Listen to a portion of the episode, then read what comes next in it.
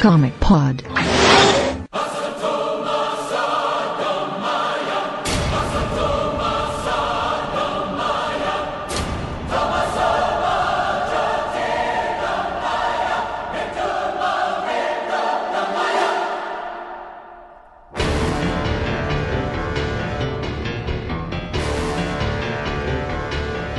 Up, galera? Começando mais um Comic Pod. Esse é o de número 74. Eu sou o Vlad, tô aqui com o Felipe Morcelli, A equação antivida vai dominar você. Brunão, Mais vale uma música do Super-Homem do que um soco na cara do Hal Jordan.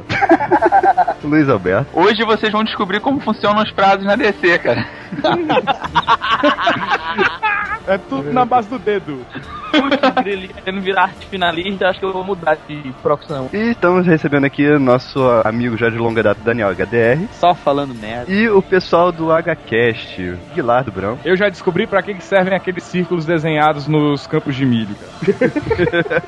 E o Mano Araújo. Ah, é? Pois fica. Gui, fala um pouquinho do HCast. Então, o HCast é um site com um podcast sobre quadrinhos também, assim como o Multiverso DC tem o Comic Pod, sendo que lá nós não somos assim tão tendenciosos para a distinta concorrência. Porque, assim, eu- é muito claramente visível que vocês aqui adoram aquele universo, cara. Eu não entendo porra nenhuma daquilo ali, velho. Que absurdo, cara. Ele gosta de Que X-Men. isso? Ele gosta de X-Men, já viu, né? E aí Ah, ficou cara. ruim, gostou de X-Men, tem coisa errada aí. Ué, vai adorar Pô, os novos titãs pós-reboot, velho. Vai gostar, vai gostar, vai achar batuta essa merda. Então esse é um crossover, na verdade, e esse é só a primeira parte. A segunda parte vai estar lá no HCast daqui a dois dias, no sábado. A gente vai falar hoje sobre crise final. Vocês guardaram muito por esse Comic Pod. Tá, eu sei que ninguém quer ouvir essa porra, mas a gente tem um motivo muito especial pra falar sobre esse assunto no programa dessa quinta-feira. É, a gente trouxe o pessoal convidado do HQS aqui. Eles nos desafiaram a explicar a crise final pra eles e a gente vai explicar direitinho, exato, teorias, maluquices e outras insanidades do Morrison depois que a musiquinha abaixa.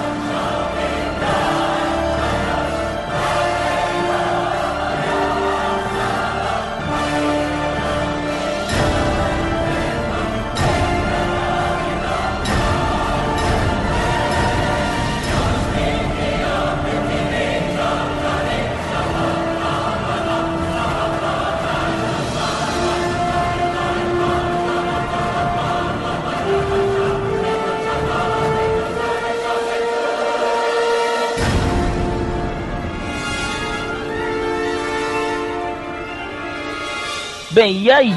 Diabos foi a crise final? Porque eu tentei ler e não entendi. Posso ser burro, posso não ser, mas, cara, foi foda, viu? Cronologicamente enrolado pra caralho. É porque o editorial fez cagada, né, cara? É, até aí é, e assim, cronologicamente tá numa bolha mesmo. E o editorial fez umas cagadas, assim, bem grandes, inclusive de permitir saírem tains e o caralho que contradiziam a série principal, assim. Então, é mais do que a série principal em si, que é complexa, não vou, não vou negar, ela é complexa, ela tem uma narrativa bem difícil de seguir se você não tiver ali prestando a atenção que deve prestar, mas é, esse lance dos tains e você não saber qual se relaciona aonde e se se relaciona, sem falar os que contradizem mesmo a coisa, complicam. Então, assim, a série principal em si ela é muito bem fechada, mas quase tudo que tá ligado a ela é, meio que fode com a experiência, vamos dizer assim. É, eu não vou nem mentir que eu acho que foi isso que cagou o pau pra mim, sabe? Porque os tains, ah, eu fui tentar ler ela e os tains e caralho, me compliquei pra cacete, porque tinha coisas que apareciam num tain que saía depois de alguma coisa na série principal, mas era antes, então cronologicamente foi um samba do crioulo doido. Sabe o que, que é, cara? O, o, o Morrison, depois ele veio falar isso numa entrevista. O cara perguntou, o jornalista perguntou assim pra ele: Ah, mas é porque tá todo mundo reclamando que crise final não tá tendo sentido nenhum. Ele mandou exatamente essa: Olha, pra vocês entenderem crise final, leiam o que eu escrevi. Leiam o universo DC Zero, o, o- aquela parada lá que ele tinha lançado. É, não. Ele falou, tipo, só o que tinha relacionado ao nome dele em crise final. O resto, Tain, é, Countdown, você não precisava ler merda nenhuma pra entender, senão você ia se enrolar ainda mais. Ah, a lógica é o seguinte, pra você entender a crise final, você tem que ler crise final 1, 2 e 3, depois você lê Superman ao infinito, como foi chamado aqui. pera, pera, pera, pera só um instantinho, Vlad. Eu vou pegar Tá. uma caneta aqui pra eu anotar. tá ótimo. é sério, tô fazendo. Pronto, vai. Ó, Crise Final 1, 2, 3. Depois você lê Superman ao Infinito 1 e 2. Depois você lê Crise Final Submeta-se. Ou acho que ficou Submissão aqui. Aí depois você lê Crise Final é, 4 e 5. Mais um quilo de farinha. Não, é 4, 5, Dois 6 e ovos. 7. 6 só e isso. 7. É, você não deixou eu É, terminar? Eu ia falar acabou 4 aí. e 5, 6 e 7, velho. Voltou na vida, cara. Durante 40 minutos. Não, mas, mas é sério, porque olha só, você, você pega isso e lê nessa sequência e lê de uma vez, sabe? Não, não lê assim, demorando um mês entre uma edição e outra, não. Você lê direto, você vai conseguir entender, cara. Porque o, o problema, assim, pra mim, o que eu senti dificuldade na época que eu tava lendo, é que a narrativa, ela é complexa. A história não é tão complicada, mas a narrativa é complexa. Então, se você ler um pedaço agora e vai esperar pra ler outro pedaço daqui a um mês, lendo um monte de coisa no meio, você vai se perder. Então, Perfeito, a, a lógica é você ler em sequência. Pronto, E cara, assim- não precisamos mais nem desse episódio, né? Acabou, tá explicado. É, não vamos mentir, é, algum conhecimento do, do, do universo DC, assim, um pouco mais extensivo do que normalmente é pedido, ajuda e ajuda pra caralho, assim. Principalmente Sete Soldados, aquela história do Senhor Milagre. Você vai entender exatamente que quando ele toma aquele, aquele, aquele raio ômega, ele não morre. Foi o que eu falei agora há pouco, a gente não tava gravando. Sete Soldados, eu acho que foi um dos motivos pra aceitar o que acontece com o Batman, pra começo. É, mas eu acho que sete soldados não é obrigatório pra Não, você- é opcional. É opcional. Eu não diria que é obrigatório, mas acrescenta pra caralho, cara. Não tem dúvida. certeza, com certeza. Tanto é que assim que terminou Crise Final, e foi mais ou menos na mesma época que terminou o Batman Descansa em Paz, saiu aquela história do Neil Gaiman, né? Do. É, o que aconteceu com Cruzado, Encapuzado, ou sei lá como traduzir essa porra no Brasil. E eu lembro que na época eu tinha comentado com o Felipe uma teoria bizarra minha de que ele estaria preso não sei aonde e que ele não tinha morrido e tal. Aí isso tem até num post aí do, do Multiverso DC há anos atrás. E acabou É. que foi exatamente isso, né, cara? O nego achou, achou, achou que eu tava usando de produtos subversivos pra conseguir ter esse negócio. Cara, talvez sim, né? O, o Grant Morrison devia estar usando quando escrever e tal. Ah, piadinha Segundo ele, não usa mais faz muito tempo. Diz o Morrison que a única coisa que ele escreveu sob efeito de drogas foi Patrulha do Destino, cara. É. Sob efeito de drogas e cagando. Não, isso é sério, cara. Isso é sério. Sob efeito de drogas e no banheiro. Cara, A droga incestando um laxante, alguma coisa assim. Cara, não sei, velho. Sei O, o que é uma escrotidão, né, cara? Porque eu considero o melhor trabalho dele. Ah, pra você É, ver, velho. Escritor bom caga a história que presta. Exatamente. Ficou na obra, cara. é, as inspirações, cara, são momentos de reflexões, né? Não, cara. eu tô imaginando um momento de reflexão do, do Jim Lee quando ele fez os uniformes. Bom, então, vamos falar um pouquinho da história. A história é, é o epitáfio do universo DC, cara. Eu considero, pelo menos dessa forma, e recentemente a gente descobriu que ela era realmente pra ser o epitáfio do universo DC, né? Mas isso a gente discute mais pro final do, do debate. A, a crise final, cara, ela é, vamos dizer assim, ela é a grande ode do Morrison ao trabalho de Jack Kirby, porque o, o centro da, da história da crise final, né, o, o tronco de onde se desenvolve todas as outras ramificações, na verdade, são os novos deuses, é o quarto mundo todo, e não os heróis, os vilões e coisas do tipo. Então ele sentiu que, que para terminar essa, essa trajetória toda de 20 e tantos anos, ele quis é, centralizar a história no, nos novos deuses no quarto mundo, como ele já tinha feito antes com a Liga da Justiça Pedra da Eternidade, o Rock of Ages. É, ele usou um pouco daquela ideia lá, só que dessa vez ele envolveu o universo DC inteiro é, dentro da cronologia real, momentânea, né? não numa história que envolvesse é, tempos futuros ou muitos passados ou coisa assim. E ele não usou, e, e aproveitando-se do, que ele usou dos Novos Deuses, ele foi usando outros elementos pequenos do que o Jack Kirby criou para DC nos anos 70 para incrementar a narrativa, né? como o antro, o Kamandi, essas coisas.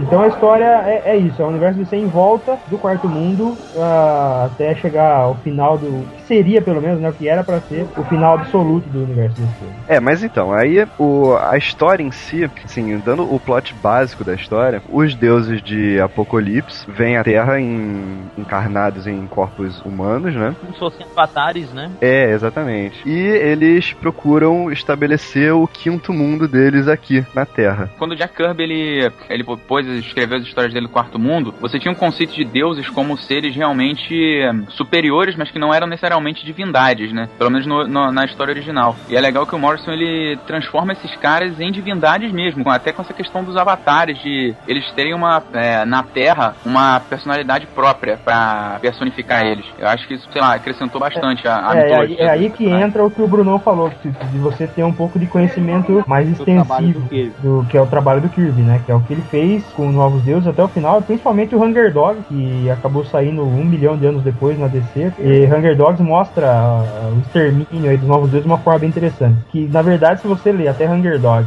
e daí começar a ler Crise Final já em seguida, se você fizer essa experiência, você ver que a história faz tudo, faz mais, ainda mais sentido, né? Você vai ver que os Novos Deuses estão vindo pra Terra para estabelecer a parada deles e que na verdade houve uma, igual eles falam na primeira edição, houve uma guerra no céu e quem sobreviveu foi o mal, né? Foi eles que ganharam. É, eu diria mais, cara. Se você terminar de ler Hunger Dogs, lê o Senhor Milagre do, do Morrison dos Sete Soldados, depois lê a crise final, a coisa vai ser muito mais coerente. É, Porque na na- verdade, realmente, eu senti um tanto falta de entender por que, que os, os deuses de Apocalipse estavam na Terra, entendeu? E, e como eles tinham chegado lá. Né? Mas é Seria porque assim- no final de Hunger Dogs foi tudo pro cacete, cara. A, a- a- tipo assim, Apocalipse foi. tava sendo meio que destruída. O, a última cena, se eu não me engano, é aquela super cidade que fica flutuando Nova Gênesis, é, pairando pelo espaço e o Metron na cadeira, na poltrona dele, é, fazendo uma reflexão final, que o final original mesmo era pro Orion e o Darkseid terem caído em batalha. Porque o Darkseid ficou, tipo, destru- começou a destruir tudo lá. Aham. E aí eles vêm pra Terra porque Apocalipse e Nova Gênesis tinham ido pro cacete. Eles precisavam de um canto pra ficar, né? Mais ou menos por aí. Tá aí onde nós erramos, Germano. É, a ideia de estabelecer o quinto mundo já existia na- nas histórias do Kirby, né? E aí o Morrison aproveitou o gancho para Não, na estabelecer verdade isso ele queria ter feito isso e foi vetado na época. Isso, Sim, exatamente. O- mesmo, mesmo Hunger Dogs, ele não finalizou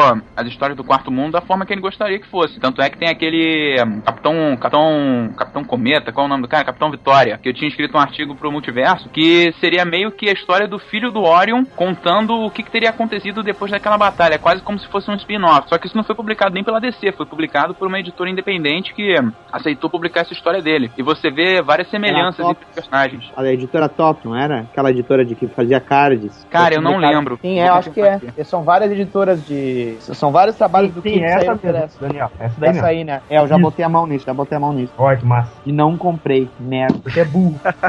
Não é que é burro, cara. O dinheiro tinha acabado, caralho. Furou, ele é burro. É, eu acho é como o Gui até tinha, tentou falar aí, né? Assim, realmente eu acho que o nosso grande problema com crise final foi que a gente caiu de paraquedas na saga, em geral. Porque eu acho que também isso é um problema, porque ela é. Eu acho que ela deveria, além de ser um complemento, ela ser fechada nela mesma, né? Ter pelo menos um prequelzinho falando da história do, do final, do quarto mundo, algo assim. Então, é aí que entra a cagada da, da- dos editores da DC. Por quê? Porque daí, querendo dar essa explicação maluca toda, eles lançaram aquelas séries antes que foram uma cagada completa, né? Não, é que, que agressiva, e morre dos completamente novos deuses, é, que Pois é, eu ia completamente perguntar o seguinte, é- E assim, o Morrison falou que se dependesse dele, ele preferia que ninguém tivesse encostado nos personagens até, até ele começar a fazer crise final. Só que ele não, não, não é dono da DC, os caras quiseram fazer, fizeram e foda-se. E nesse ponto, eles já tinham, é, acho que desenhado três edições, assim. E o Morrison falou: quer saber? É, eu prefiro contradizer essa porra toda porque foi uma bosta mesmo, do que comprometer aqui, atrasar ali, não sei o que. No fim das contas, não adiantou muito porque o J.J. Jones saiu do mesmo jeito, assim. Então, imagino que deva ter. Bom, imagino não, né? Meio que veio à luz do dia agora, que rolou um- umas brigas feias por, de, por detrás das coisas lá no backstage. Mas é, basicamente é isso, assim. Todo mundo meio que caiu de paraquedas, porque a DC fez questão de lançar séries que basicamente contradizem é, o grande evento deles, assim. E como o Dandillo tava pensando no reboot, ele muito provavelmente falou: bom, foda-se se contradiz isso ou se contradiz aquilo, porque a gente vai rebutar tudo mesmo e acabou. Mas no fim das contas não rebutou, né? Aí já viu. É, eu acho, eu acho legal a gente começar. Por que, que a gente tá gravando agora um podcast sobre crise final, depois de mais de um ano que ela já acabou, etc. Primeiro porque a gente foi desafiado, né? É uma questão de honra.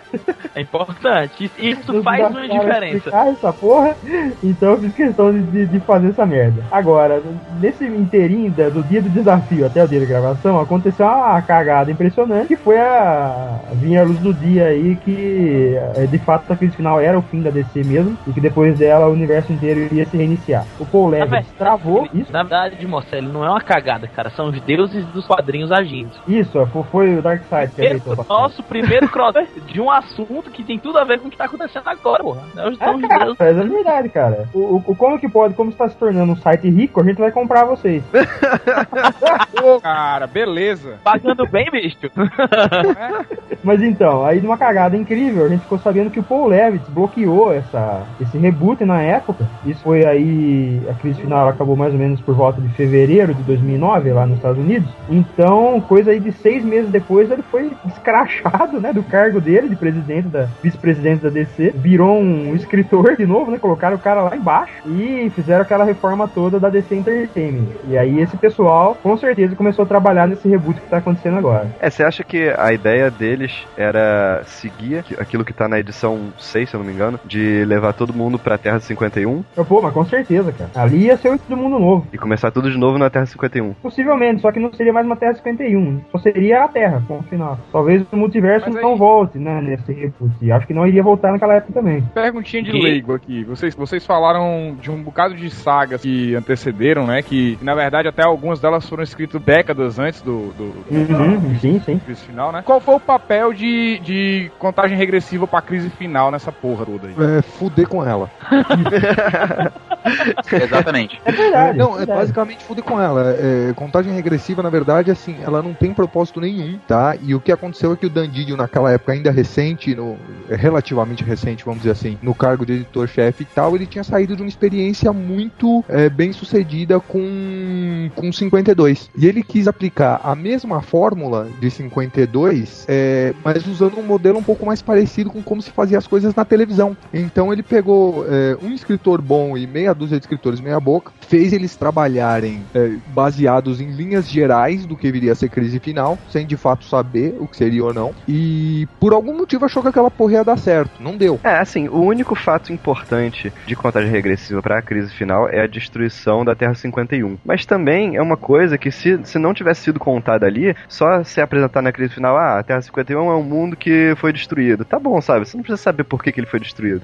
Isso é uma É. coisa muito importante de, de, de crise final, cara. Tem várias coisas que, que os personagens dizem em, em diálogos entre si que o próprio diálogo já é o suficiente pra você entender o que aconteceu. Não precisava ter um caralho, uma história e não sei o que. É igual esse negócio da morte dos novos deuses. Você pode não ter lido o que o Jack Kirby escreveu. Entretanto, é, assim, é, ajuda, né? Entretanto, se você ler, claro que ajuda pra caralho. Mas se você não tivesse lido, o cara fala, ó, houve uma guerra no céu, o mal venceu, os caras estão reencarnando aqui. Ele fala isso, é só isso, sabe? É. É o suficiente pra você ter uma premissa, entendeu? Inclusive, eu acho que quem fala isso é o Dan Turpin na primeira edição, não é? É, é ele com o Orion, né? O Orion foi o último É. que sobreviveu, né? Ele cai e morre, né? Ele cai na Terra e morre. É, o Orion fala isso, depois o Darkseid fala isso. Quando foi anunciada a crise final, isso foi um ano antes quase dela sair, é, o banner né, de, de divulgação falava: heróis morrem, lendas vivem para sempre. Quem, quem conhece esse, esse banner, essa chamada, essa chamada já é da DC de anos atrás, que é de uma história. É a morte do Batman da Terra 2. Exatamente, é uma história em que o Batman da Terra 2 morre.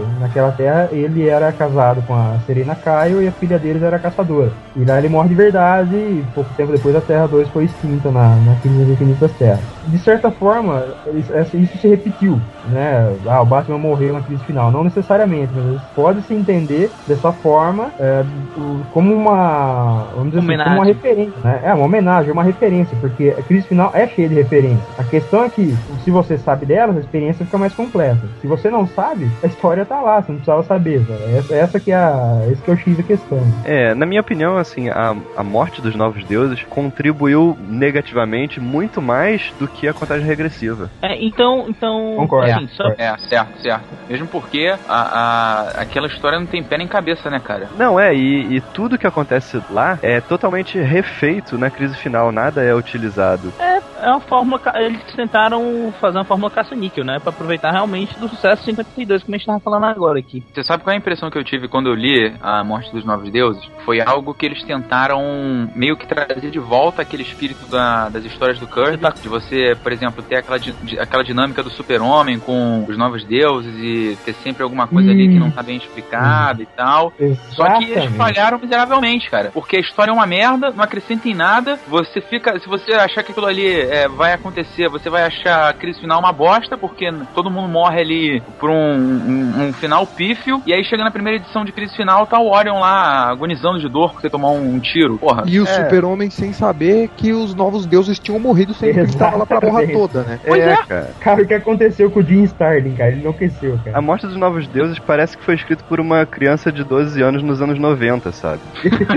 É, porque verdade. é só você, você pega ah, um conceito de lá e compara com o conceito da crise final. Você pega a equação antivida. Como a equação antivida é usada na morte dos novos deuses? Ah, a equação antivida é um superpoder que permite você disparar raios, sabe? E na crise Uhum. final, não. Na crise final ela tem todo um conceito elaborado. É, é totalmente diferente, sabe? Que é o mesmo conceito que o. Kirby tinha, tinha, tinha levantado de início, né? Que é aquela coisa da alienação, de você ficar sempre submisso à vontade de outra pessoa, Isso. que é uma coisa absurdamente genial, cara. Eu vou falar um negócio aqui. É, que, vamos- Cara, eu vou ser chocado o resto da minha vida, cara. Mas pra mim, o crise final tá pro Morrison como o Watchmen tá pro Alan Moore, tá ligado? Pode, pode não ser a obra mais perfeita do cara, mas ele jogou todas as ideias que ele tinha na cabeça ali, entendeu? É, mano. Bem. é, né? Você tava dizendo, você que entendeu a crise final, depois que eu relei na ordem certa.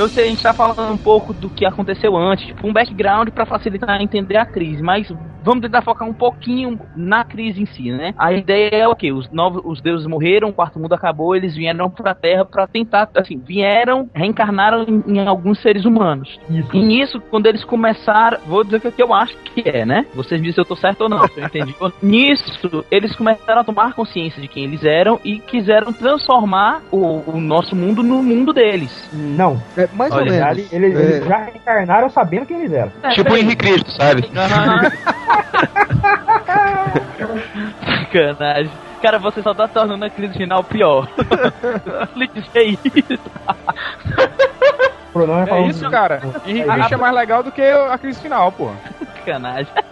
Bem, mas a premissa básica é transformar a nossa realidade, o nosso mundo, no mundo deles. Exatamente. É, o fim do quarto mundo é assim: teve a guerra. Os deuses de Nova Gênesis, que são bonzinhos, contra os de Apocalipse, que, que são os vilões da história e basicamente todos É o manifestações do. Darkseid. Darkseid ganhou. E como Darkseid Aham. ganhou, ele queria ser o senhor do quinto mundo e instaurar esse quinto mundo na Terra. Certo. Só que, só que ele saiu, da, da- ele saiu dessa guerra meio baqueado, assim, entendeu? Ele ganhou, mas ele saiu ferido, ele não tava no auge dos poderes dele. E foi aí que ele caiu na Terra e reencarnou e começou a trabalhar lentamente pra ocasionalmente transformar a Terra no quinto mundo. Beleza. A imagem e semelhança dele. Ficou mais simples.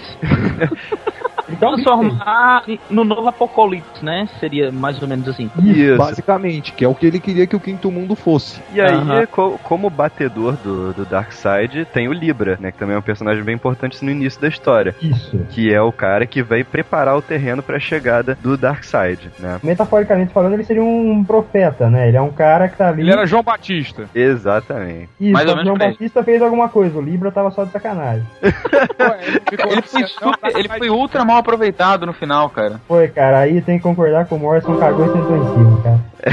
Realmente, a premissa ela é bem simples. É, o que eu, na minha opinião, o que eu acho que realmente cagou o pau pra mim foi a questão da problema editorial na hora de lançar os tains. Ah, cara, Taim é foda, cara. Taim é complicado. Uma coisa muito importante, cara, quando. Antes de começar, quando antes de sair a primeira edição, na verdade, da, da crise final, é que foram sair vários, vários banners promocionais, assim, né? Com frases. Essa coisa que eles refizeram agora com Flashpoint, né? E, Aham. e falava, né? O mal venceu, é, o pau caiu, sei lá, essas coisas. Eu não lembro das frases. Mas eram umas frases bem, bem, bem mais legais que essas que saíram em Flashpoint agora, que são uma merda. Não tem necessariamente a ver com crise final, mas no geral eu gostaria de dizer que eu sou radicalmente contra tains. Assim, porque você. Pode escrever, cara. Não, porque É você, verdade. você tem três opções com tains. Assim, ou você pega, tipo, o modelo de crise final, que ninguém sabe porra nenhuma e tudo acaba contradizendo a série principal e fode com a coisa. Tá? Verdade. Ou você tem o modelo de Flashpoint agora, que tipo, 85% da história tá nos tains, então se você compra só a série principal, você se fudeu. Ou você tem o modelo de Blackest É Night, verdade. que nenhum time pode acontecer nada, porque tudo acontece na série principal. É, eu, eu acho que o Tains ele deveria. de linguiça, Blackest Night. Ah, cara, foram? Com certeza foram, velho. É, eu- assim, eu até acredito que o Tain poderia ser importante em contar um background, alguma coisa, como no, no tipo de Flashpoint. A história principal, ela ser independente por si só, mas contar o que aconteceu até chegar ali nos Tains. A história só do Aquaman ali, a história só de alguém ali, entendeu? Assim, não necessariamente importante pra série, mas como um plus, um extra pra você, se você quiser entender um pouco mais, tá lá. Algo do tipo. É, idealmente, né? Mas isso nunca acontece. É, se, se fosse assim seria lindo, pá. né? É, cara, o mundo seria mais azul, cara. Então, Mano Araújo para editor da DC. Eu, eu vou usar o, o pessoal do Comic Pod como meus consultores. Os puxa-saca, né? É. Mas, cara, é. Assim, é- fica a sugestão, né? Porque as pessoas procuram o trabalho do Kirby, que é um trabalho foda. O cara não é chamado de rei à toa. Agora, a gente ainda insiste que não era uma leitura obrigatória. Eu mesmo só fui ler depois, por exemplo, pra sacar a parada. Eu li o trabalho do Kirby algum tempo depois que a crise final já tinha acabado. É, na verdade, eu dei uma sorte inacreditável de um retardado mental no eBay e vendi a coleção inteira de novos deuses que ele tinha e comprei tudo. então eu tenho tudo em papel em casa, é bom. Facilita na hora de ler pra cagar. Mas vendo essa confusão que cria na, na cabeça de quem não conhece o material do Kirby e acaba lendo os tie-ins e lendo a minissérie, eu acho que teve uma outra, uma outra coisa aí que, que cagou pela retranca, que se o cara tenta seguir uma cartilinha, ele meio que, ao ler a crise final, ele, ele fica se perguntando por que de algumas coisas. Que é a merda do Countdown. né? É, Countdown fudeu com vários personagens-chave, assim, tipo, o, o lance da Mary Marvel deveria ter sido deveria ter sido surpresa em crise final, mas em vez disso eles ficaram punhetando por 50 edições, indo do nada pra lugar nenhum. 52, É, o lance da Terra 51, é, 52? 52 Tá. edições, né? Ah, cara, mas os caras me fizeram de trás pra frente, termina na zero, a história é uma bosta, eu não guardo espaço na cabeça pra lembrar disso não. Mas tem, cara. E- Aí tá um, um fator bom do, do reboot, né, cara? É.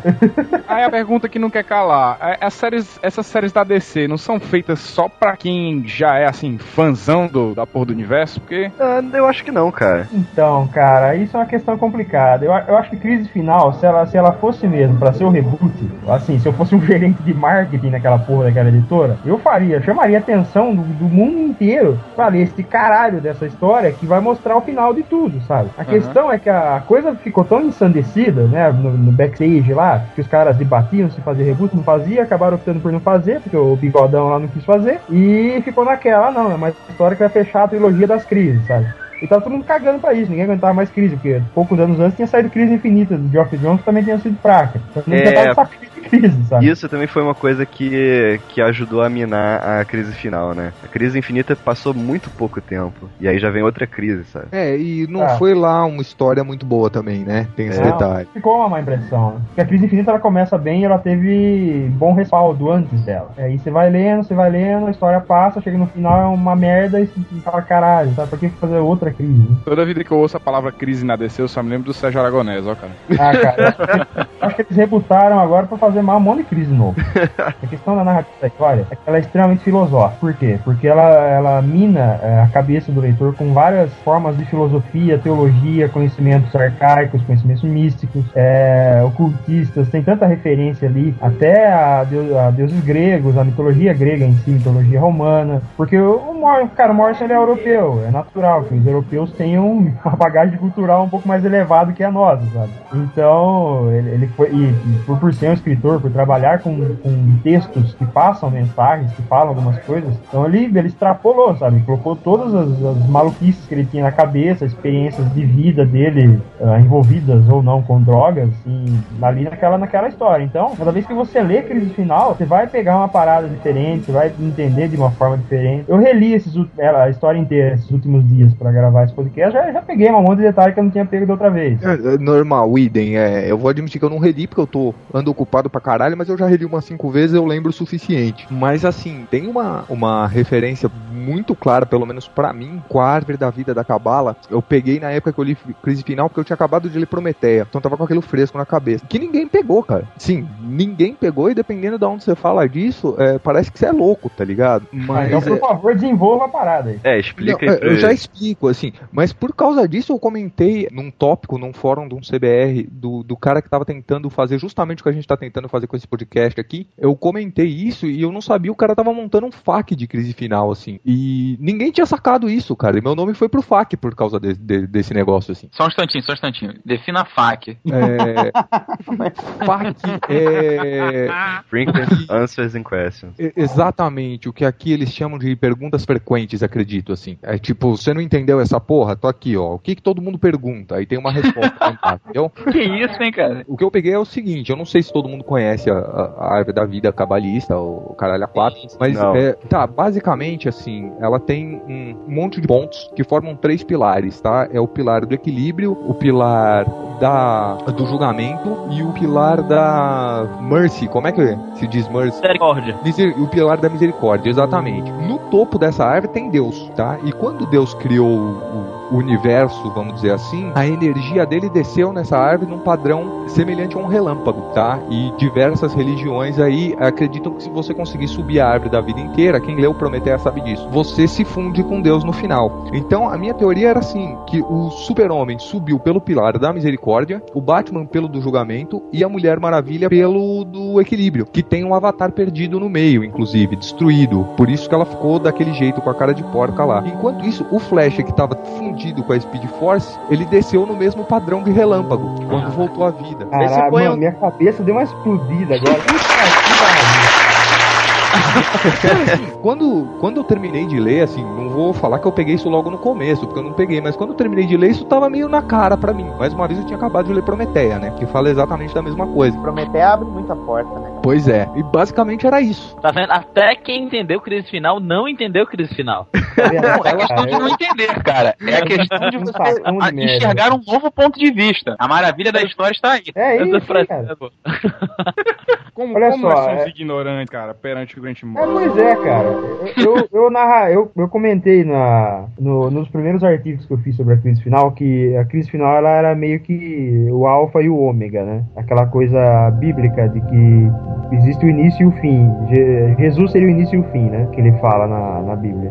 E existe isso, você percebe isso logo na primeira edição. Você vê o Kamandi, não, Kamandi não, o Antro, que é o primeiro garoto da Terra, né? Uhum. E ele recebe o fogo do Metron. O Metron aparece ali como uma espécie de, de deus romano, né? Seria, na verdade, seria grego. Prometeu. Isso, É. Prometeu, né? É uma analogia, né? A história do Prometeu que roubou o fogo Exato, dos deuses. é, é, roubou o fogo e ali ele apresenta o fogo ao humano, né? Então, na, naquela coisa meio eram os deuses astronautas, né? O Metron seria um deus astronauta, ele trouxe o fogo pro, pro humano e logo em seguida o- a narrativa volta pro presente. Quem leu as histórias de Jack Kirby, que o Metron ele é aquele cara que é a putinha do conhecimento, né? Ele é capaz de fazer qualquer coisa pra ter um pouco de conhecimento a mais. Ele vira de lado o tempo todo em função disso. Exatamente. Ele não tem lado definido. O lado, de, o lado que ele tem definido é o lado dele. Tanto é que ele, uma hora ele tá, ele tá reganhando os dentes pro Darkseid, em troca lá do elemento X que ele precisa, a outra ele tá lá falando com o Pai Celestial. E na verdade ele é meio que um, um ser meio que fora daquele universo todo daqueles deuses. Ah, e aí, puta, cara, se pagar ele faz ele. Ela é o Alex Ross. Quem pagar mais leva a ar dele. Isso. Aí você vê que, assim, esse cara que ele vem é, com essa chama e entrega pro antro, eu, cara, eu quando eu vi isso, eu fiquei assim, cara, ele tá, na verdade, é como se ele estivesse entregando o conhecimento pro... Isso, exatamente. Ele tá entregando conhecimento pra humanidade. E se você fizer uma analogia até com a própria Bíblia, é aquela parada da árvore do conhecimento, que é ali, a partir dali que as merdas começam a acontecer, né? E quando eu vi isso, eu, caraca, moleque, putz, Mas, cara, não é à toa que existe aquele ditado que a ignorância é uma benção, cara. Quanto mais inteligente, mais filha da puta você fica. É, não, e assim, na real, é um conceito que o, que o Morrison usa muito em tudo que ele faz é que os deuses, eles dá, e até um conceito religioso dele, é que os deuses são meio que ideias, e essas ideias são adoradas não necessariamente por adoração, que nem a gente vai de acender vela ou rezar o caralho, mas assim, pelo nosso comportamento no dia a dia mesmo. E o Kirby, é, quando ele criou os novos deuses lá pelos anos 70, é, ele meio que usou isso também, assim, essa questão dos deuses de ide como ideias, mesmo fazendo um paralelo com panteões anteriores, ele, ele colocou todos os aspectos que eram mais importantes socialmente ali representados nos, nos novos deuses, assim. Então você pega, sei lá, por exemplo, o Metron e o Dessaad, é, os dois são deuses da ciência, assim, mas o, o Dessaad já vai como aquela ciência perversa, assim, a ciência dos campos de concentração, a ciência Isso. do experimento em animal. Não, O o Metron... Que ele escolhe- escolheu pra ele mesmo mostra, é, deixa isso bem, bem claro. Então, o Metron já é a ciência sem um- uma bússola moral. É a ciência pelo conhecimento em si, assim. É, tipo, que criou a bomba atômica, entendeu? E aí a gente tem o, o- como é que chama o outro cara? O Riemann, que é já aquela ciência benevolente, assim. E o Morrison usou isso bastante, mas é... Então, quando ele coloca o Metron dando conhecimento pro antro, é, aquilo é mais uma experiência do que qualquer outra coisa. Não é necessariamente um ato de boa vontade, assim. Isso, ele queria ver o que ia acontecer com aquele conhecimento na mão daquelas pessoas. Né? Exatamente. Ele queria ver o circo pegar fogo, literalmente. Ele quis, cara, é um filho da puta esse cara. É igual, é igual, vamos dizer, você pegar o ratinho seu lá de laboratório e ver, pô, o que acontece se eu colocar 13 miligramas a mais desse, desse composto aqui e ver o que acontece. Aí o bicho morre, sei lá. Aí, aí ele vira o mestre Splinter, aí ele tem enche de porrada.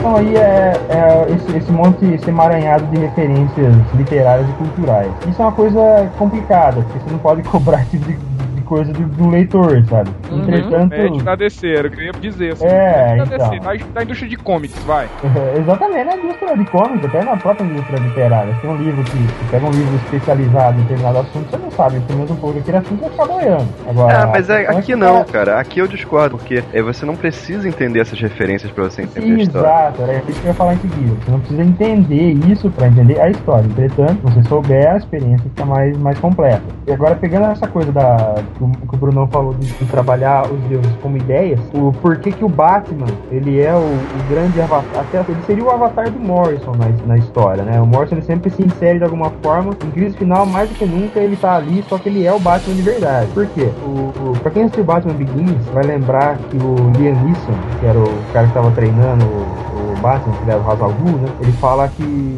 não basta você se tornar um ninja perfeito e tal, você tem que se tornar uma ideia. A questão é a imagem que você passa e a ideia que você vai propagar, é aquilo que vai, que vai se expandir, né? É, ele fala que o. Ele fala que ele- um negócio que eu acho que é realmente genial, que um homem ele pode ser falho, pode ter defeitos, mas uma ideia, um símbolo, ele é a prova de qualquer tipo de falha. Então as pessoas têm que ver um símbolo, não um simples homem. Exato. E ele trabalha o Batman na história dessa forma porque o Batman, ele é o, o Batman, o Superman e a Mulher Maravilha são, são os únicos ali que são ideias, além dos outros personagens, além, além dos deuses, além dos outros super-heróis, eles também são ideias. A Mulher Maravilha, por isso que o Brunão falou, que ela é o equilíbrio, depois ela acaba ficando destruída. O Superman, ele é, ele, ele é o, perdão ou a, misericórdia, como, como foi falado, porque ele age dessa forma, ele tem o poder, né? Mas no final a gente vai ver ele tem o poder completo do universo nas mãos. Ele podia ter cagado pra tudo e falar, não, eu vou mandar nessa porra, sabe? Mas não, ele usou aquilo pe- pela, pela benevolência dele, usou aquilo pelo bem universal. E, o Batman, ele é um julgador. é, tanto que ele abre a, a, maior, a maior regra da vida dele, que é não usar arma, ele abre essa exceção pra acabar com o mal absoluto, pra julgar o mal absoluto, que era o próprio Darkseid. Então você tem essa- esses ideais aí, independente de ser o Bruce Wayne ou de qualquer outra pessoa que estivesse por baixo do capuz, a ideia do Batman iria executar essa, essa ação de qualquer forma. Ah, eu ia perguntar só o seguinte: a saga começa com o Orion morrendo, não é isso? Isso. Aí ele morre com, aque- com aquela. O que é aquilo? É uma bala com kryptonita pros novos deuses, é? É, basicamente, é um É o vírus Morticoccus. desenhado pra. É o Morticoccus, é um vírus desenhado pra matar os novos deuses com um elemento radioativo pra eles, chamado Radium. É, depois o Morrison explica isso, explica isso no Batman muito depois, assim. Na própria Explica série não, né? explicação, Bruno. Ele explora mais. Não é, eu ia colocar um parêntese que o Morrison colocou depois, acho que no Batman 701, 702, Ah, e tá. ele coloca a bala como uma ideia também, assim, que aquela bala é o protótipo para absolutamente todas as balas que já existiram, é a ideia da bala.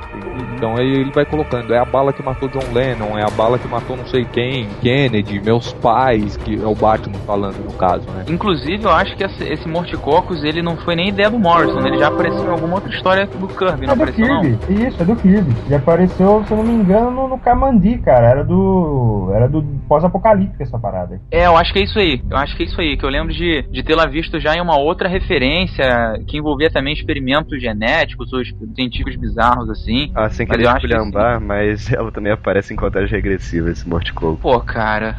Olha aí, você viu Desculpa, coisa, cara. É igual, é igual quando a gente tava falando a parada lá do DC, do universo DC animado e vem alguém, não, porque o filme do Joe Schumacher, não sei o que, porra. Essa bala é uma das coisas que eu acho mais interessante nessa série toda, o conceito dela, né? Que é uma bala que viaja no tempo. Você encontra o Orion morto na primeira edição, e aí o Lanterna Verde vai investigar e descobre que tem uma bala presa no chão, só que essa bala tá lá há 50 anos. E conforme a história vai avançando, você descobre que, que é o Darkseid atirou, deu esse tiro lá na última edição, lá na edição 7. E a bala voltou no tempo, perfurou o tempo na edição 3, se não me engano, que é quando o Barry Allen aparece, e atingiu o Orion lá na edição 1 e prendeu no chão há 50 anos atrás. Isso é sensacional, cara. Puta que pariu, finalmente eu entendi isso aí, cara. Meu Deus, que vergonha. É, verdade seja dita, a É, questão você da bala. desse podcast que o cara não entendeu isso aí logo na primeira vez leu. A questão da bala, por causa de algumas falhas narrativas, assim, na, na última edição, ela acabou ficando meio confusa mesmo, assim. Tipo, eu tinha entendido no começo da série e no final da série eu tava achando que não tinha entendido, saca? tive Eu achei que era outra. reler. Não, é a mesma. Ele atira na edição 7. É a mesma bala, inclusive, que o Batman usa pra atirar no Darkseid também. É, é sempre a mesma bala. Certo, ou seja, essa bala sozinha poderia matar todos os novos deuses e acabou. É, teoricamente sim. É só você enfileirar eles todos num canto só e é, um ano após o outro. É, assim, se você atirasse no banheiro de Nova Gênesis, assim, com certeza mataria todos. Porque é. Cara, os monitores, v- vamos, vamos entender aqui. O monitor ele foi uma entidade criada pra crise das infinitas terras, certo? Eles voltaram aí com essa coisa É. toda do multiverso. Se você tá dizendo, a gente acredita. Pô, pelo amor de Deus, não leu a crise, a, a primeira? Ele tá tirando onda. Ah, tá. Então, eles foram recolocados aí, só que de uma forma um pouco diferenciada. Por quê? Porque eles, eles agem, eles agem e pensam, as atitudes dele, é, deles são ordenadas de uma forma bastante calculista e bastante fria, bem como era Krypton na época do John Byrne, né, Bruno? Ai, ai.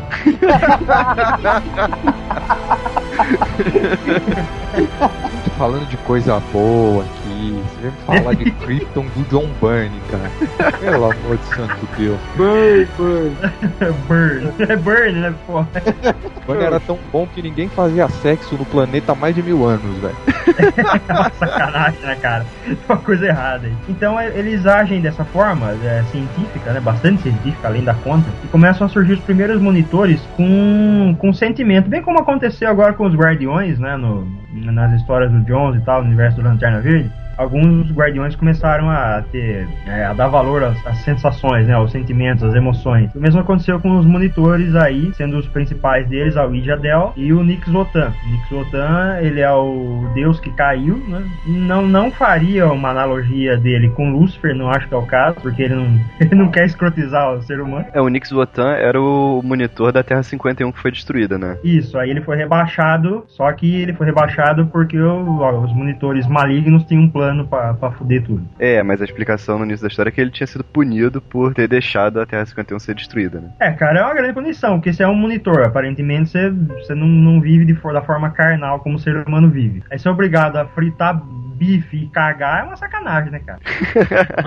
então ele, ele foi punido, só que ele, ele guarda é, essa memória. Ele tem a sensação que ele tá vivendo dentro de um receptáculo, que seria a Terra. Na verdade, ele tá num corpo humano que tem ó, as mesmas feições que ele tinha quando ele era um monitor, só que ele, ele tem essa mistura de lembranças da vida dele humana com a vida dele de monitor. E ele começa. ah, ele, ele vai ser o grande, ah, o grande descobridor do que se fazer com os novos deuses, como ah, montar uma força real contra essa invasão, né? Agora, um outro aspecto muito, muito filosófico da, da história é a alienação, né? Quem leu um trabalho do Morrison chamado Sigai, lá ele desenvolve bem essa coisa da alienação. Uma história, a história é até bem, bem infantil, assim, ela é meio bobinha. Não é uma história mais adulta, mais complexa e, e cheia de compromisso cultural como, como Final Crisis é. Ela, é. ela é uma coisa mais, mais leve. Só que ela trabalha com essa coisa da alienação e aqui ele extrapola, né? Por quê? Porque o Morrison é o cara que ele percebe essa evolução das mídias, né? Como a, principalmente a internet, como uma coisa se espalha. A crise final ela tem esse aspecto até meio lost, né? Que você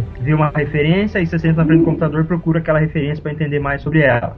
Esse final tem muito disso. Então, ele aproveitou de- desse, dessa ferramenta para desenvolver a história dele e trabalhar na coisa da equação antivida. Quer dizer, ele aproveitou duas coisas que já existiam para seguir o caminho dele. O que, que é? É pegar a equação antivida, que é uma coisa que o Jack Kirby já tinha criado, colocar isso em cima do- da raça humana de forma é, exponencial, né? Com, com essa proporção rápida da, da internet, da, da expansão das mídias em velocidade quase incalculável, de tão rápido, e transformou bilhões de, de pessoas em, em minions, né? Vamos dizer assim, do Darkseid, que era o grande desejo do Darkseid para criar o quinto mundo que o Jack Kirby não conseguiu fazer, né? Então, por- né? Até por isso ela é uma crise final, ela é uma crise real dentro do planeta Terra que mudou bilhões de pessoas da nossa população. É, dá pra traçar um paralelo aí com essa, com essa estratégia do, do Darkseid com o próprio inconsciente coletivo, né? A questão de neutralidade, de tu nivelar todas as pessoas num, num pensamento único, tu tira a, a individualidade do- da pessoa, né? Isso aí é uma, é uma real crítica aos tempos modernos, em que as pessoas perdem a sua individualidade pelo coletivismo e o anonimato da internet. né?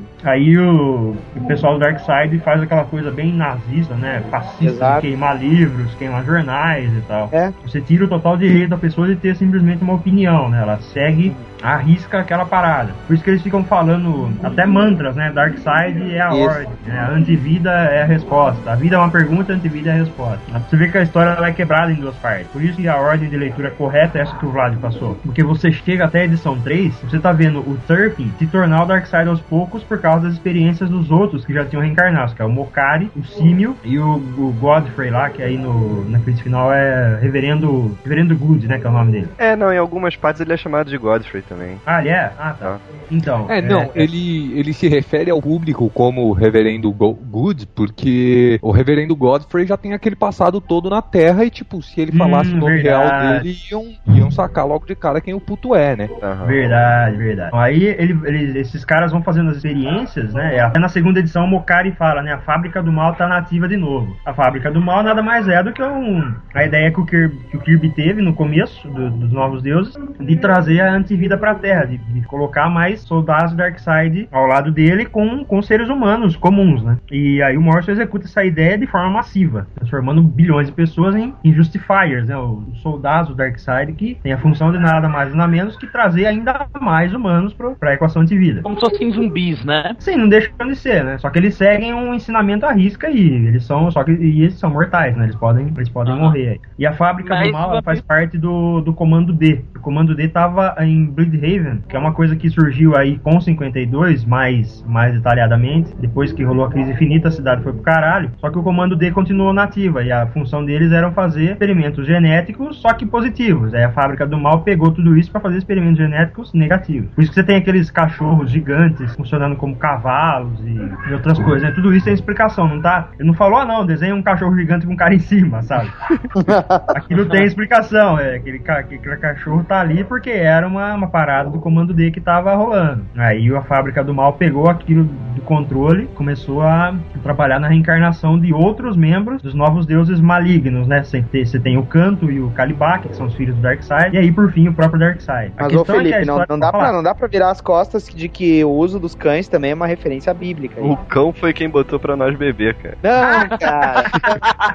é uma referência bíblica, meu, não é? Momento que tu trabalha os cães ali, todos completamente com aquele visual possuído ali, tu tá dando uma entender de que são as bestas na Terra, né? Então, mas esses cães, eles são. Eles são. Eles estão do lado do pessoal que tá. que tá contra o Darkseid. Mas olha, cara, eu eu não São os tive essa cachorrinhos bonzinhos, só que eles são bonzinhos Assim, e são é- é... maior que uma casa. Eu não tenho certeza disso, mas eu acredito que os, os Cavaleiros Atômicos originais, lá na década de 60, já cavalgavam em cães, não? Então, até chegar na terceira edição, você tem. Você tem é, é uma loucura falar isso, mas é uma história que tem dois clímax. O primeiro tá até a terceira, que é, até a, que é a primeira parte da história. O clímax dela é quando o Mokari, eles conseguem inserir a equação antivida em todos os meios de comunicação. E aí ele fala: a partir de agora, eu tô desligando o mundo, e o mal ganhou de verdade. Ele dá um enter no computador e a equação antivida se espalha por toda a internet. Então, esse, esse é o primeiro clímax. Você percebe aí, nesse ponto, que o plano do Darkseid deu certo, o mal ganhou de verdade. E a humanidade vai tudo pro caralho, porque vão todos se tornar soldados dele. Aí você tem os Tains do Superman e da submissão,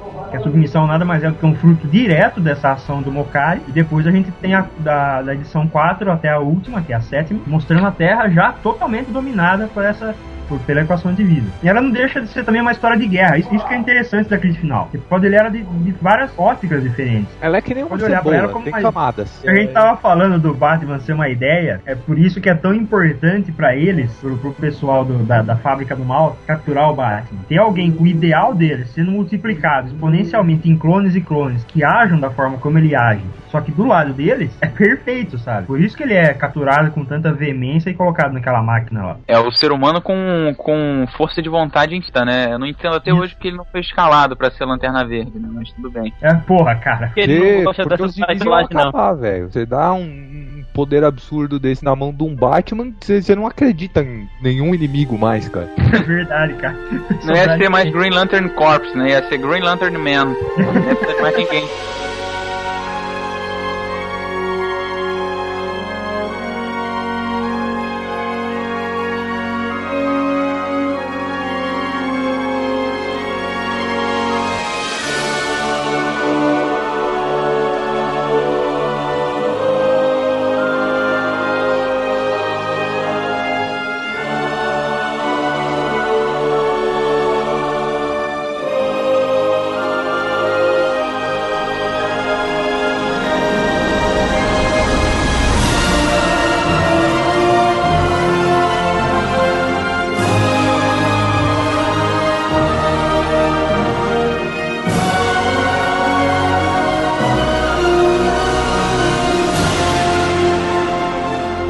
Falar do Superman Infinito. Aproveita e me explica que porra foi aquela.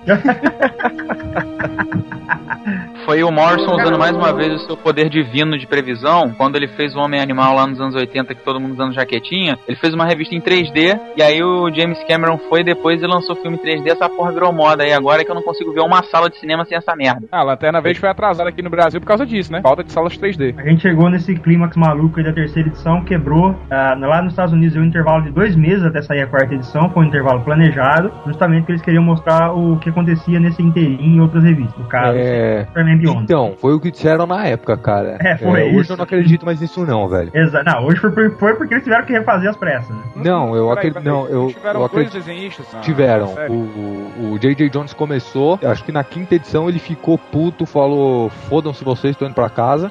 E aí colocaram. É, foi bem Não assim. tô cara. entendendo porra nenhuma disso aqui que eu tô desenhando, eu vou pra casa. Pior que não é o caso, cara, porque ele já tinha trabalhado com o Morrison. né? E aí colocaram o Monkey às pressas. Na segunda edição, como manteve-se o começo bastante original, a, a proposta original da história, eu, eu acredito que essa coisa toda da Lois Lane ficar à beira da morte e tal, eu acho que, não, não que ela fosse morrer, mas que como ia ser rebutado, eu acho que o Morrison não tinha tanta pretensão de trabalhar muito ela não. No fim das contas, Superman Beyond acabou sendo uma história em que, em que o Superman ele sai em busca de uma cura pra ela. Uma cura pra ela sair da beira da morte que ela tava. Só que é uma cura especial, porque ele vai pegar um pedaço da, da sangria. A sangria é por onde estão as 52 terras do multiverso. E outras terras também, que a gente não, não tem conhecimento, mas a gente sabe que existe. A sangria ela foi inventada pelo Warren Ellis na época do autor, ou do Stormwatch, não sei se foi Stormwatch. Stormwatch, né? Foi no finalzinho do Stormwatch, o último arco. Uhum. E se você, quem já leu o autor sabe que eles navegam pela sangria o tempo todo em, em terras e mundos completamente malucos. O Morrison, como, não só como, como um fã do trabalho do Ellis, mas também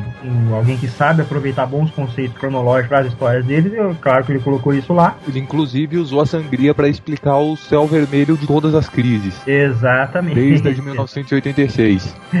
Pode escrever. E aí, o que, que ele fez? Ele colocou o, a narrativa dele numa experiência mais avançada, porque por isso que o gibi sai em 3D lá fora. Porque a, a monitor, a maluca lá, esqueci o nome dela. O Ijadel. É, é o Ijadel que fala com ele? É o Ijadel. É Ah, a tá. amante do Nix Votan. Então ela fala pra ele, olha, você vai ter que expandir sua forma de visualizar ah, os mundos aqui, porque sua forma de visão padrão você não vai conseguir entender tudo que você vai ver nesse, nesse universo de coisas diferentes. E quando você vira a página, aparece um monte de, de loucura lá, sangria, com, com veias e não sei o que. Ele até fala, né, na narrativa dele, em pensamento. E é nesse, né, nesse momento no gibi que o gibi fica 3D. Então se você tá vendo, aquilo tá tudo saindo da página, sabe? Essa Cara, loucura, essa sangria. Que é, né, o, o Superman expandiu a visão dele, você, leitor, também pode expandir a sua colocando um óculos vermelho. Não no Brasil. Não, não, exatamente. Aqui se contente com o que saiu. Parabéns pro Panini por não ter a é, revista cara, foi um 3D. cagalhão foda não ter saído. A parada que é genial nesse negócio dele, você vê em três dimensões, é que você imaginar que ele, na verdade, ele tem pra, pra uma dimensão mais elevada do que aquela que ele estava, né? Então, é, no, no mundo dele, em que ele tava vendo as coisas em três dimensões, sei lá, é como se ele estivesse vendo em quatro, cinco, sei lá. é, não, tá num- ele, ele se refere dentro da história como visão 4D mesmo. É, cara, isso é genial, cara. E assim, tem aí, indo pro lado mais metafísico das coisas, eu acho que tem duas coisas que o Morrison quis fazer com o Superman Beyond. Como é que traduziram aqui mesmo? Superman É ao infinito, infinito. né? Com o Superman ao infinito. Primeiro é, assim, analisar a ideia de- do Superman, com aquele mesmo lance de deuses e ideias e tal. Então, o que, que ele fez? Uhum. Ele pegou várias versões alternativas pra é, comparar uma com as outras, assim, olhando de todas as formas que aquela ideia podia ser interpreta- interpretada. Então, por isso que ele tem uma versão do, do Dr. Manhattan ali, que não é o Dr. Manhattan em si, porque nessa época a DC ainda não estava oficialmente, assim, declaradamente cagando em cima da cabeça do Alan Moore, só de leve. Mas então ele tem o Dr. Manhattan, que é uma visão específica ali, de um tempo específico do que seria o, o- o super-homem. No topo, ele tem o super-homem nazista, que é uma ideia que ele já tinha introduzido lá em Homem Animal, que é meio que pra mostrar que o super-homem é o super-homem mesmo com outra crença. Quais eram? Eram cinco, né? Era o Superman, o Ultraman, o O Manhattan. Capitão Marvel, Capitão Marvel. Ah, o Capitão Marvel. O Capitão Marvel é fala por si só, né? E, e aí a gente tem o Ultraman lá e parece que é, é- é meio gratuito, mas no fim das contas casa com aquele negócio da cabala que eu tava falando mais cedo, assim. Por quê? É, a concepção da cabala, da árvore da vida cabalista lá, é que o Deus que você acha lá no topo da árvore, ele não pode ser compreendido de uma forma de, de uma forma mundana, assim, por humanos, porque ele nega dualidades. A gente enxerga tudo como bem e mal, quente e frio, eh, esquerda e direita, e o Deus ou Godhead, que eles chamam muito, é, ele engloba tudo. E no final do Superman Beyond, quando o Super-Homem e o Ultraman se fundem na armadura pelo Dr. Manhattan lá, é o Dr. Adam Allen, ele fala, eu tô vendo dualidades, e aí ele pega os dois e junta num- numa criatura só, que é o Super-Homem e o Ultraman, assim, que são os, os- os opostos da mesma ideia. Então é meio que uma transcendência do Super-Homem meio que pra divindade. Até porque o, o Ultraman é feito de matéria é, negativa. Antimatéria. é- Antimatéria, antimatéria. isso também tem a ver com o fato do Morrison ser um grande fã do Superman da Era de Prata. É porque ele foi mais Deus, assim. Ele tinha poderes pra tudo e era é, inatingível por qualquer coisa. Qual foi o sentido disso tudo? É, porque no final ele acaba pegando aquela máquina lá e voltando pro ponto onde o.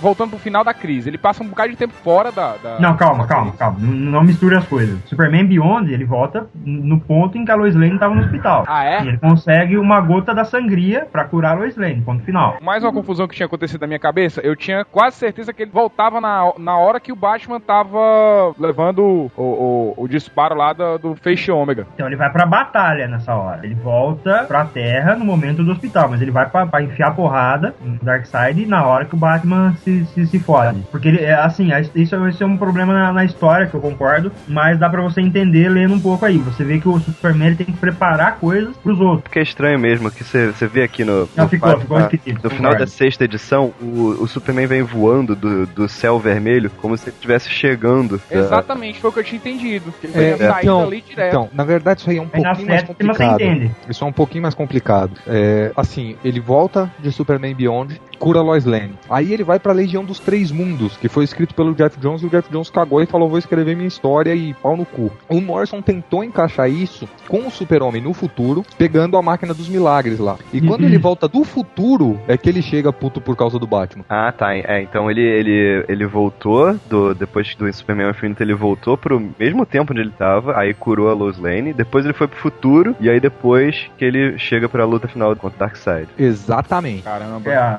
a- Simplé. na, hora, na hora dele voltar no, no tempo aí, ele, ele esqueceu de voltar antes do Batman morrer. Super simples isso aí, é que nem aquele programa de culinária lá do. Faça você mesmo. O cara faz um petit gâteau, né? E fala, ah, faz aí com, com Nescau. Super simples. Mas, mas, ó, nessa história do Superman ao infinito aí, ainda tem um- uma coisa muito importante que é a história do Mandrake. Isso, era isso que eu ia falar, cara. Tava tentando chegar nessa porra. Porque a gente tava falando que os monitores, eles são como os guardiões, começaram a ter os sentimentos e tal. E quando você começa a ter né, as emoções, você tem o lado ruim da história. E existem os monitores vampiros. Naquela época ainda não, não tinha febre de crepúsculo, então passa, né? Então, ok, tá, tá tudo certo. Olha. Esses monitores, eles sugam as energias da, da sangria. Não, mas pelo que eu entendi, cara, todos os monitores sugam energia da sangria. Só que tem uns maus e uns bons. Tipo, eu, eu entendi que todos eles são vampiros, mas só que tinha uns que estavam abusando disso. Não é, não é isso? Não, eu entendi que eles, existem os bons e os evil. Não, isso sim, mas eu, pelo que eu entendi, todos eles sugam a energia da sangria. Não, então, mas pelo que ele fala, existem os monitores vampiros, não são todos eles. Ah, Vem, é, bom, enfim. tá, enfim. Na ah, minha- é, vai. É, os monitores são a versão do, do Morrison pro Superboy Prime, no sentido que eles são assim uma metáfora com os leitores que não deixam ninguém escrever nada mais, entendeu? Que ficam reclamando o tempo todo e meio que sugando a indústria. Por isso, Putz, isso ele é legal usou o lance dos vampiros, entendeu? É, é bem a questão assim, é, primeiro os monitores só observavam, depois os monitores passaram a interferir nas histórias e a se, se alimentar das histórias e, e isso chegou num ponto que eles se tornaram vampiros, assim, parasíticos. Eles estavam atrapalhando é, essas histórias de seguir em frente. Então, pra mim, é, é um paralelo, assim, do comportamento dos leitores desde de sempre até é, a mudança de dinâmica que veio com esse negócio da internet, esse negócio de opiniões e tal. E o Mandrake, é, eu não sei se isso ficou 100% claro em alguma edição, mas eu sempre entendi como se ele fosse o, o monitor da primeira crise, é, simbolizando, Uhum. tipo, exatamente essa mudança de comportamento de lá pra cá, assim. Ele é o que se tornou o pior de todos, o mais sanguessuga mesmo, por falta de um termo melhor. E por isso a crise final dos monitores também, porque eles iam rebutar tudo, o que, tipo, meio que vai, como um vai tomar no cu, seu bando de chato. Acabou você, mas não rolou. Agora você vê que pra usar a mesma metáfora, um escritor ele pega um moleque chato, reclamão e fica usando ele massivamente o tempo todo, enquanto o outro cria um conceito ultra filosófico sobre a parada. Porra, cara. Não, cara, Tem- isso tem algum valor, problema- cara. é, o problema do Prime com o Jones é que ele se tornou o Prime com o tempo, assim. Uhum. Entendeu? Ele se tornou aquele cara que diz: Você não é o Flash, eu vou reticonar essa porra toda. então, assim, a piada é com ele mesmo, né? Não com quem ele queria criticar. Fazer o quê?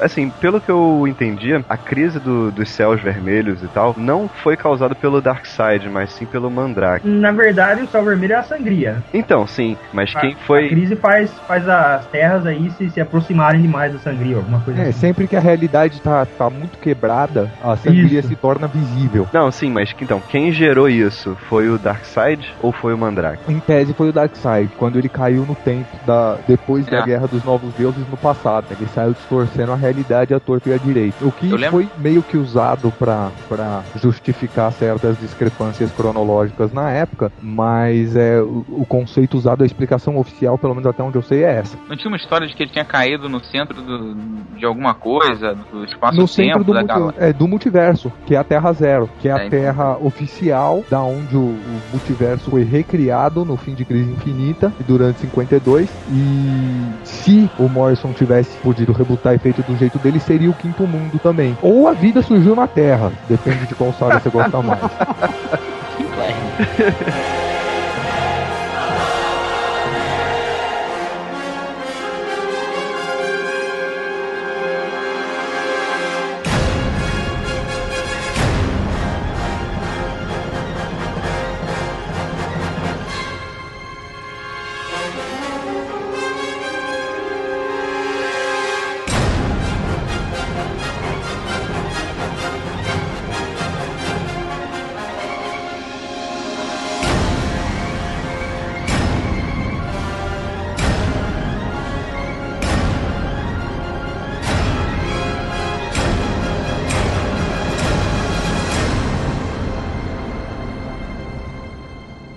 Então por hoje é só, mas esse episódio ainda não acabou, vai continuar no sábado lá no HCast, então vão lá no sábado ou aqui mesmo que vai ter o link daqui a pouco.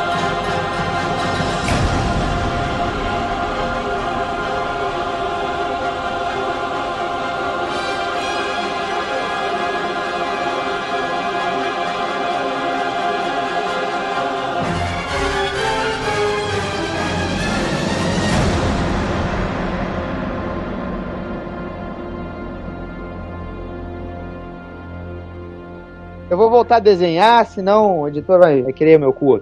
que isso? É assim que tá funcionando agora lá na DC? Por isso tá. Que porra é essa? Fazer um desenho aqui, senão o cara vai querer comer o meu cu. Porra, que merda é essa? A motivação não é o pagamento, não, é salvar o cu. Isso chama trabalho, rapaz. O Comic Pod é o podcast do site multiversodc.com.